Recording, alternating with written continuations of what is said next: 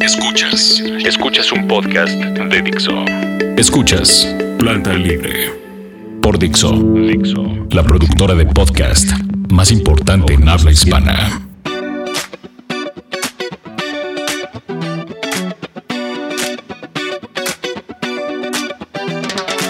Hola queridos podescuchas, esto es Planta Libre, yo soy arroba marea neón y el día de hoy tenemos un segundo especial porque bueno, la ciudad ha sido azotada por, por temblores y por mal tiempo y por demás cosas. Entonces tenemos un segundo especial después del de, que viene, después cuando pasa el temblor, ¿no? El día de hoy no está Iker de nuevo porque tuvo como un, un percance de camino hacia, hacia Dixon. Eh, recuerden que este es el único podcast sobre arquitectura para los no y los arquitectos en toda Latinoamérica. Gracias por escucharnos, por descargarnos, por seguirnos en nuestra página de Facebook Planta Libre. Y el día de hoy me acompaña, que además se va a integrar al equipo de Planta Libre, Edmundo Terán. Bienvenido. Hola. Hola. Gracias. Gracias por la invitación, Marlene. Encantado de estar aquí. Encantadísimo. Encantadísimo. Y tenemos varios temas eh, que, tenemos que tocar al respecto. Primero, una de las dudas eh, recurrentes de, bueno, ¿por qué hubo tantas pérdidas inmobiliarias, tantas pérdidas de, edificaciones en la ciudad? ¿no? Entonces, em, muchas personas estaban consternadas. Digo, es un número infinitamente menor a las pérdidas que hubo en el terremoto del 85 tanto humanas como, como en cuestión de, edificios, ¿no? Fueron en este caso, creo yo, los menos. Sí es muy aparatoso por la dinámica de la ciudad que vivimos hoy en día, ¿no? Pero, pero creo que sí ha habido como un avance en, la manera en la que construimos y en las leyes, ¿no? En, el reglamento de construcción que muchos dicen, no, es que cómo puede ser posible, pero creo yo que sí hubo un avance, ¿no? No sé, no sé qué piensas. Sí, seguro. O sea, el reglamento de construcción que eh, tengo entendido está vigente desde el 86, ¿no? Que fue el gran aprendizaje del sismo del 85. Hoy, hoy mantuvo a muchas eh, estructuras estables y salvó muchas vidas. Entonces, creo que haciendo una reflexión ya al, paso de pues, todos los días que han ocurrido, eh, investigaciones que han hecho y diagnósticos,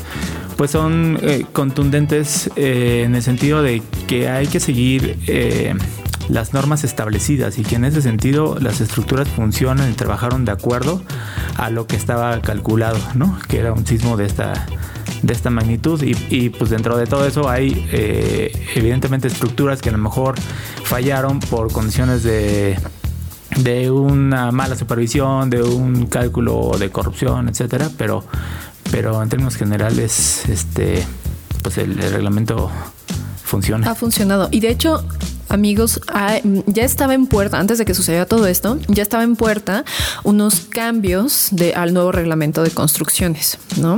Entonces, también muchos edificios que cayeron también son de los 70s, 80s, principalmente, pues ya saben, Roma, Condesa, que pues también pertenecían a la manera en la que se construía antes. También si ustedes nos han preguntado por qué la torre latinoamericana sigue en pie y, por qué la torre mayor y todo eso no sufren ningún daño, deben de saber que ahora hay un avance tecnológico en cuanto a el diseño antisísmico y hay eh, materiales o elementos que son aislantes sísmicos, es decir, ¿no? que, que evitan que estas ondas terminen este, acelerando demasiado la edificación y la estructura y también hay unos disipadores sísmicos. Entonces, en este caso, digo, no es en el caso particular de la, de la torre latinoamericana, porque eso lo que tiene es una cimentación muy profunda a base de unos popotes que, nosotros llamamos pilotes. y que llegan hasta eh, suelo firme, por decir así, y que hacen como que el edificio flote un poco para que no tenga tanto, tanto o sea, no, no le pegue tanto en su cimentación ni, ni en el volumen todas estas ondas que se, que se mueven a través del suelo. Y evitar el volteo, ¿no?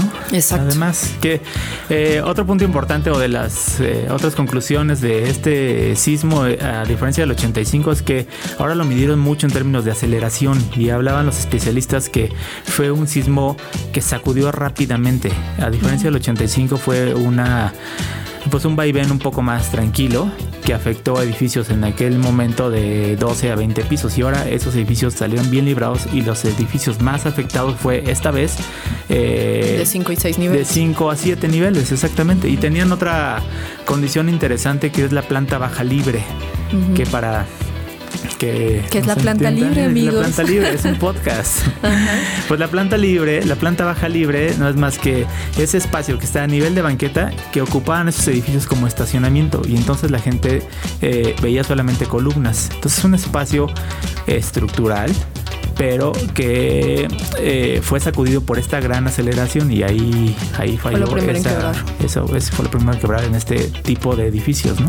Que es curioso, yo venía analizando el otro día como camino hacia acá que eran secciones de columna. La sección de columna, amigos, es la medida de la columna. Cuando escuchen sección de trave, que es los elementos que hacen como este marco, ¿no? Un, marco, como si fuera una portería de fútbol, amigos. Las columnas este, son los postes y el travesaño son las traves.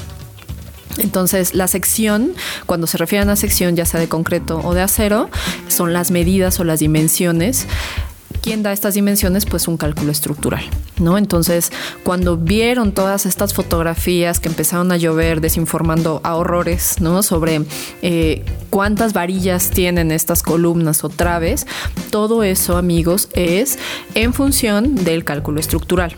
Claro, avalado por un director responsable de obra. Que es un personajito, hay, están numerados como seriados, ¿no? Un poco. Sí, sí, sí. Que también dicho, o sea, de paso había, y lo, escuchamos mucho estos días, del director responsable de obra tiene que decir si el colegio de mi hijo, si la escuela, si el este, hospital. el hospital está en buen estado. Y, pues digo, por más que, que, le echaron velocidad, hay cerca de 2.000 directores responsables de obras en la ciudad. Entonces tampoco era fácil hacerlo tan rápido. Y hoy hay escuelas todavía que que siguen sin clases. ¿Qué es lo más importante a dictaminar? ¿no? Se preguntan ustedes, bueno, ¿qué es lo que debe tener como un, un papel todos los edificios públicos, entiéndase hospitales, escuelas, deben de tener esta hoja donde se dictamina por un director responsable de obra que es habitable, ¿no? Digo, también se va a hacer en, caso de viviendas, en oficinas y demás, pero el primer orden o, la urgencia tiene que ser estos espacios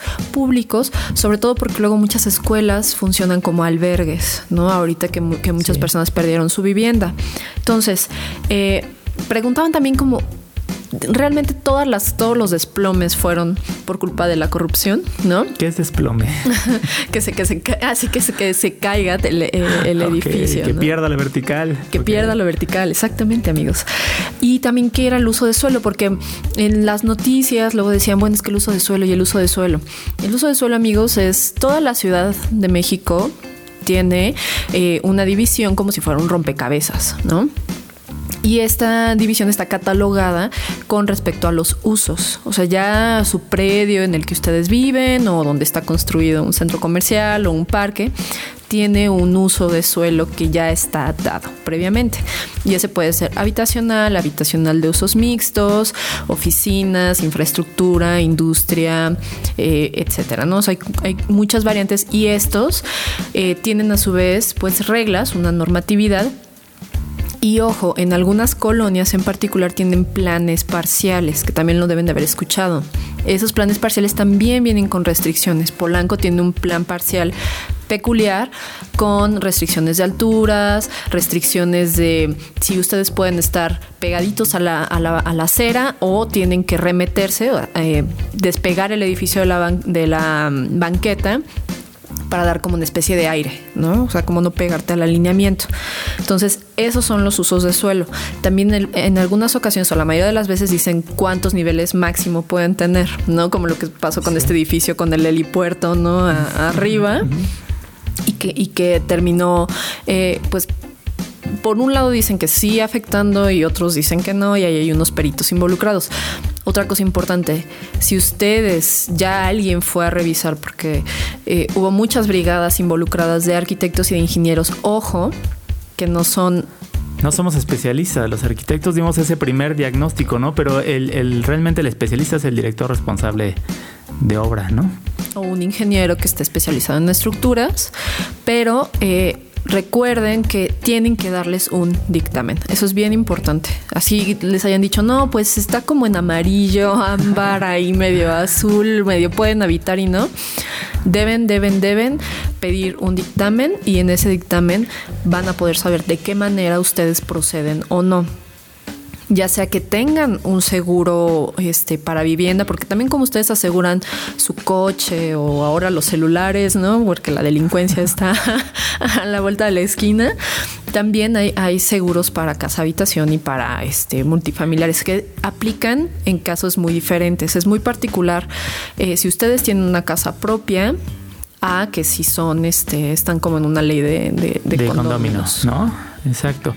Y digo también, eh, em, creo que un aprendizaje como sociedad es, pues además de toda la labor que hay que hacer de reconstrucción, también una labor social en, en ser... Eh, como habitantes mucho más selectivos de los espacios a donde ahora vamos a visitar, ¿no? O donde ahora vamos a vivir y, y decir, bueno, pues si yo le tengo pánico a los edificios, al, perdón, a los sismos, pues ¿para qué ando viviendo en la torre eh, de Santa Fe en el piso 27, ¿no? Entonces mejor pues me la llevo tranquila y me busco otro lugar en donde va a ser igual de seguro, es la realidad, pero voy a tener menos pues menos pánico en esos momentos, porque al final yo creo que en una que tragedia, una catástrofe como esta, pues también hay un riesgo de, de pánico que se genera al momento, ¿no? Y, con algo tan reciente, pues seguramente sería muy peligroso salir corriendo. No, que ya empezaron, eh, eh, después de todo lo que sucedió, ya hay un aumento en la, en la renta de oficinas en otras zonas. También va a pasar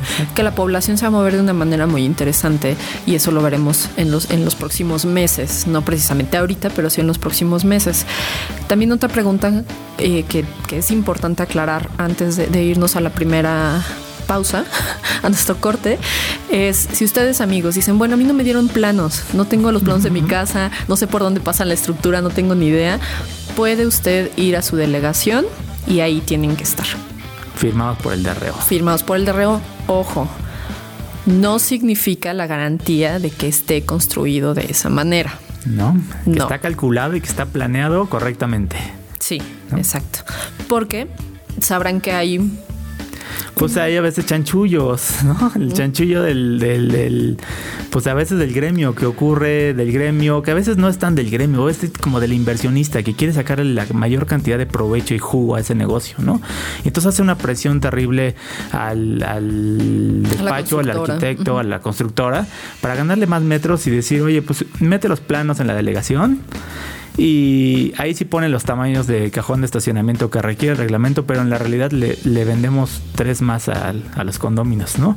O haz la escalera pues como, lo marca el reglamento, pero en la realidad lo hacemos pues sin barandal para que sea más bonito, para que sea más elegante y no cumple necesariamente con, con el reglamento en la realidad, esos chanchullos que pasan en la realidad. Que sí, que suelen haber dos paquetes, ¿no? Los planos reales, reales y los planos que se entregan a la delegación.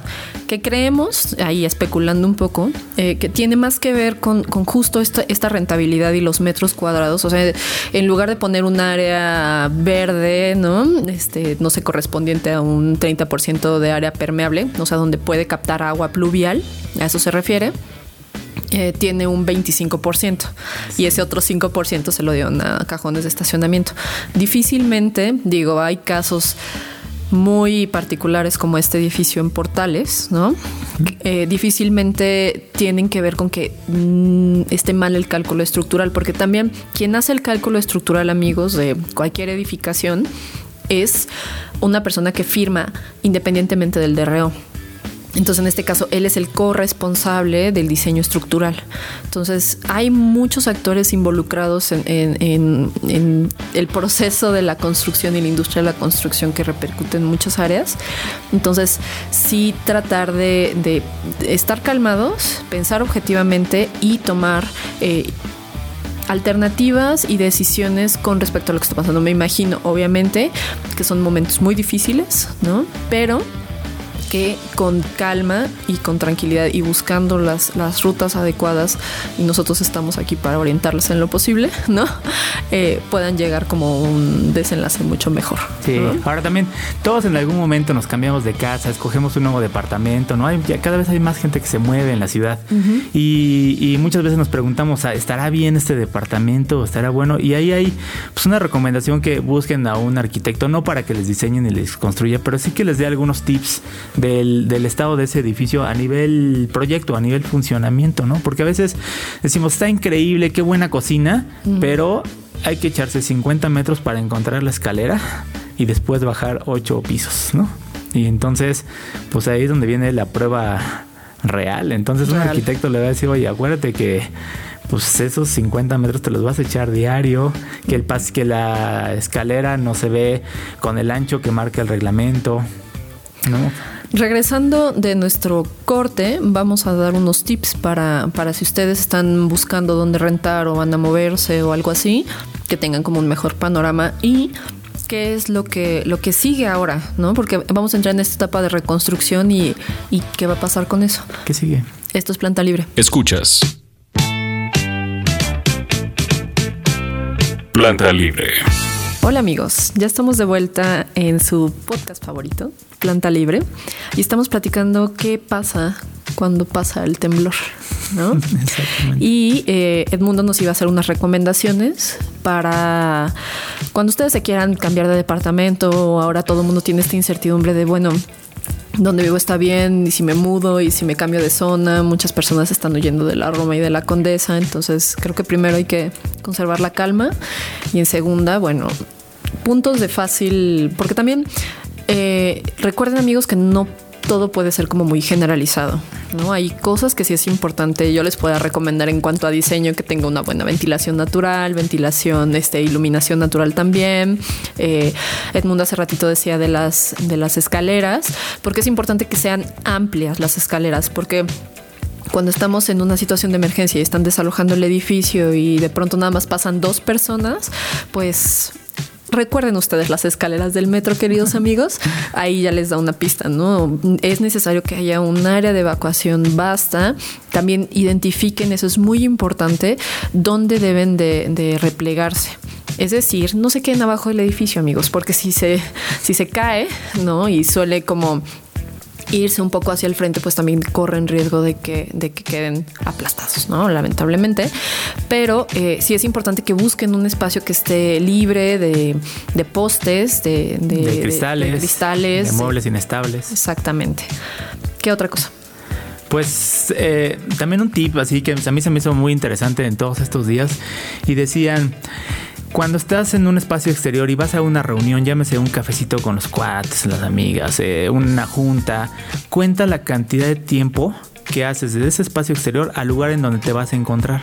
Y si el espacio, el espacio, perdón, el tiempo es más allá de 30 segundos, tienes que estar consciente que estás en un sitio en donde no vas a poder salir eh, en cuanto suene la alarma sísmica. Entonces hay que identificar esos puntos de seguridad, ¿no? Esos eh, puntos de reunión, eh, elementos estructurales, porque pues vamos a una junta a un piso 11, no hay forma.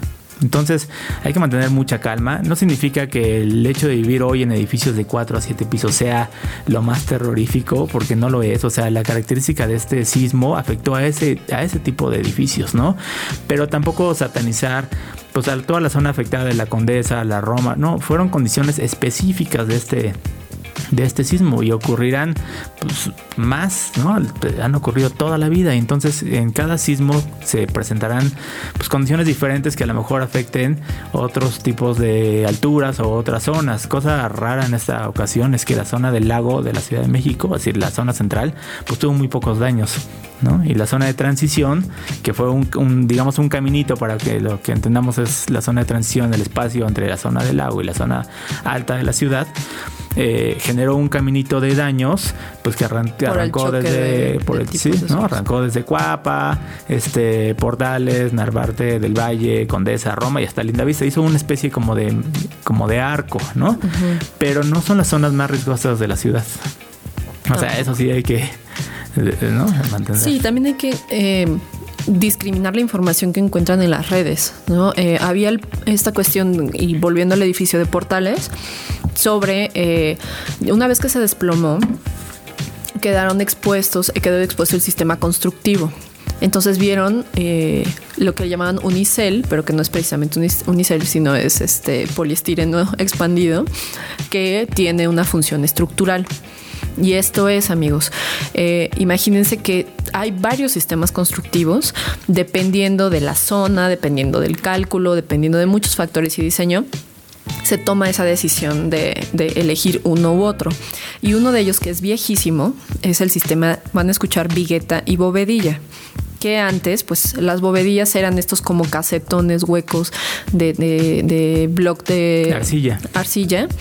Y las viguetas son como si fueran costillas, ¿no? Que se ponían a cada, cada tanto y estas eh, bovedillas pues se metían y después colaban con una malla electrosoldada que son como varillas, por decir así, y después se ponía un firme de concreto que también tiene una resistencia estructural. Entonces no es únicamente unicel. O sea, después estas estas este, bovedillas se cambiaron por, por poliestireno expandido con la finalidad no de, de precisamente eh, ahorrar dinero, ¿no? Como muchos piensan, o hacer losas falsas ni nada de eso, sino con aligerar el peso de la estructura. ¿Por qué? Eh, entre más pese una estructura en, estos en estas situaciones donde hay muchísima aceleración, pues obviamente hay un, un, momentum de inercia, ¿no? En el que tú empujas algo, no es lo mismo empujar, aventar una pelotita de, de digamos, de unicel a aventar una piedra. ¿No? Entonces el golpe no es igual. Si hay algo que rebote, pues el, el reflejo no es, eh, no es el mismo, no es con la misma intensidad. Entonces, por ejemplo, también como en Oaxaca hubo problemas con el, el adobe, ¿no? Sí. Muchísimos. Y con todas estas este, techumbres de, de teja, porque también tienen un peso eh, muchísimo mayor. Entonces, toda la tecnología constructiva tiende a aligerar el peso de las estructuras para que puedan ser incluso mucho más flexibles al momento de, de, de estas situaciones, porque también funcionan como una especie de disipador sísmico, ¿no? Correcto. Y entender que todas las, todas las construcciones están diseñadas y calculadas para trabajar en movimiento. Exacto. ¿no? O sea, no, son ninguna- rígidas. No son rígidas, se tiene que mover y en la medida que se mueva puede ser pues eh, muy estable, ¿no? Sí, porque recuerden amigos que al final tienen que funcionar como, como nosotros al caminar, nuestra piel, si fuera rígida pues se, se fractura. De hecho, muchas grietas que ustedes piensan que son grietas, pero en realidad son fisuras, son únicamente del aplanado. Porque, como ya lo he dicho en otras ocasiones, es como una tostada, ¿no? De, de pozole. Entonces, si ustedes ejercen movimiento, porque también las fuerzas tuercen, ¿no? Las estructuras, o sea, las estructuras trabajan a torsión también, a flexión y a torsión. Entonces, si fueran rígidas, se quiebran. Entonces estamos buscando que cada vez sean mucho más flexibles para que trabajen, porque a eso se refiere cuando escuchan el, ay, es que la estructura trabajó, los materiales trabajan todo el tiempo, como su piel o sus dientes o sus talones, todo el tiempo están, porque todo el tiempo está o temblando o, hay vibraciones de las cargas de las personas, que son las cargas vivas y las cargas muertas, como toda la estructura por sí misma. La- el viento también ejerce una movi- un movimiento en las estructuras. Los Entonces, camiones que pasan por... Exacto, que son vibraciones. Entonces, todo el tiempo estas estructuras están trabajando. Pero lo ideal o lo que se tiene que llegar es que pueden caerse muros divisorios o pueden de- puede haber desprendimiento de fachada de materiales como eh, alucobond o un mármol o Tabla roca, ¿no? Exacto, o algún cerámico, lo que sea, pero las estructuras, o sea, los huesos deben de quedar intactos. Correcto. Eso es lo que estamos buscando, ¿no? Oye, y- ya escuchaste, hay una iniciativa de un grupo de arquitectos, De los de la reconstrucción. Reconstruir México, ¿no? Está interesante, súper interesante. ¿De ¿no? qué va? Cuéntanos. Pues mira, después de, de todo esto, se juntó una serie de arquitectos realmente muy talentosos y e hicieron pues un grupo que eh, entiendo que cada vez va nutriéndose más, pues, no solamente por arquitectos, sino por sociólogos y, y gente de otras, otras disciplinas, haciendo una cosa muy interesante que se llama eh, reconstruir México. Incluso hay una página que abrieron rápidamente en donde dicen, pues prácticamente seis puntos importantes de lo que tendríamos que hacer como sociedad después de este sismo, ¿no? Y ahí hay pues cosas como por ejemplo entender que un edificio hay que salvarlo en lo más posible antes de demolerlo, en términos de que siempre demoler debería ser la última posibilidad, porque eso va a generar pues mayor energía, mayor gasto, ¿no? Hay que llevar todo ese escombro. ajá, exacto. Y ya están comenzando, ¿no? Ya tienen previsto demoler algunos. Entonces, pues uno era no, no descalificar todas las estructuras nada más por una recomendación este, muy inicial, sino realmente hacer un estudio mucho más más eh, profundos, ¿no? Este, hubo pues más de 100 mil viviendas afectadas y pues hay que entender también dentro de todas las viviendas que entre este, ahí sí hay diferentes estados de la República donde están afectadas que también el nuevo sistema constructivo el, levantarlos tendría que ser con materiales propios de la región y eso lo va a hacer pues nuevamente más eh, propios, ¿no? De esas comunidades y no estar mandando pues a lo mejor como una iniciativa del gobierno mandarles block, varilla y hagan reconstrucción porque pues no son materiales de la zona. Entonces, fíjate que estuve escuchando, eh, hay un arquitecto ganador del premio Pritzker, que es un galardón ahí que da el dueño de los eh, hoteles Hyatt, Alejandro Aravena, que él es chileno y sabrán que bueno, Chile tiene una historia importante en terremotos también. Y eh, algo que él hablaba muy interesante es, nosotros ya sabemos, por ejemplo, que el adobe no tiene una propiedad resistente a la sismicidad, ¿no? Entonces él dice, bueno, pero lo que está dando el valor es intangible, es decir, un espacio de volumen, eh, las características que dotan de una mm, identidad autóctona del lugar. Dice, ok, quizás es conservar el adobe, pero considerar que la estructura tenga que ser de un material distinto, por ejemplo, como madera, ¿no? Y después recubrirlo de adobe para que no se pierdan esas características de identidad del espacio y de, esa plusvalía intangible que tienen los materiales, pero sí mejorando su funcionamiento, ¿no? Entonces, eso es importante también a, ver a todas estas iniciativas que están surgiendo porque van a salir muchísimas y muchísimas más. El tiempo es un valor, un factor importante, pero no por eso se tienen que hacer las cosas mal además de dar un seguimiento puntual ¿no? a, los, a los planes de reconstrucción, escuchar todas estas alternativas y enterarse. Digo, han salido algunas cuestiones como los famosos créditos que va a dar este, Hacienda o el gobierno federal o el gobierno local, el Infonavit también está tratando. Hay que prestar como mucha atención a esa información qué es lo que están proponiendo y cómo se va a dar.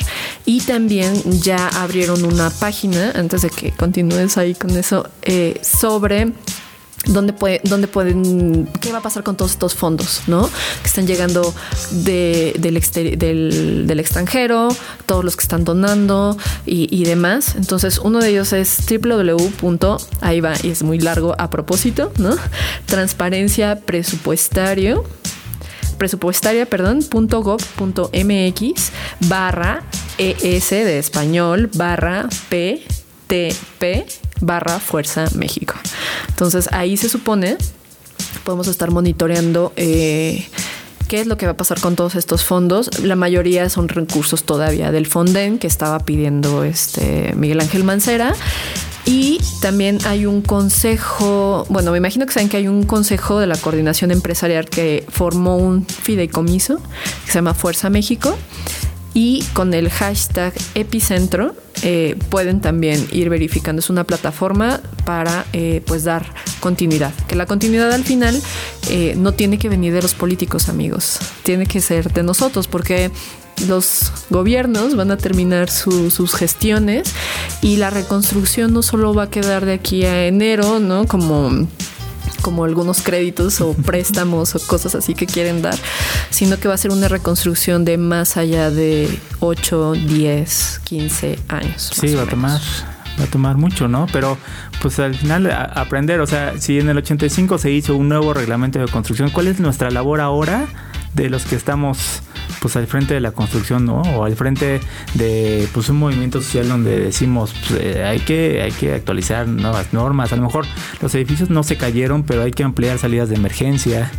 Este, hay que fomentar el mantenimiento y las revisiones periódicas de, o sea, es mucho trabajo, pero se tiene que hacer un catálogo de edificios que puedan estar, no en riesgo precisamente, pero pensando a futuro o sea, que no estén en riesgo inmediato, pero a futuro, ¿no? Edificios que han estado en pie después de este último sismo, pero que son del 73. Entonces, tenerlos bien ubicados y estarlos monitoreando, porque también los edificios son un sistema, amigos. es como su cuerpo.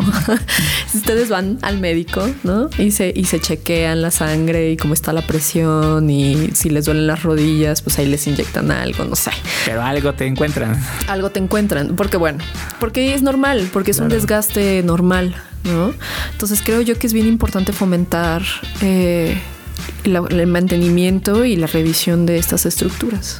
Claro, y también, ir, también ir a espacios mucho más libres, ¿no? O sea, ya no encerrarse en un centro comercial y subir tres pisos, luego un pasillo de 80 metros para entrar a la sala 18 del cine y dices, hijo, o sea, yo ya prefiero ahora ir a un cine mucho más a pie de calle y a lo mejor muy pronto hablamos de cines en la Ciudad de México, ¿no? Pero pues también un restaurante con una banquetita cerca nos va, nos va a hacer mucho más eh, amigables, ¿no? Vamos a estar más de buenas y gastamos menos en coche. Eso estará mucho mejor. Eso es todo por hoy, queridos amigos. Gracias por escucharnos, por descargarnos. No dejen de seguirnos en nuestra página de Facebook, Planta Libre. Bienvenido al barco Edmundo. Gracias. Gracias a todos ustedes por sus comentarios y todo lo demás. Y nos escuchamos pronto, porque sí. Pronto. Gracias a Dixo, gracias a todos. Chao. Gracias, Dixo. Dixo presentó Planta Libre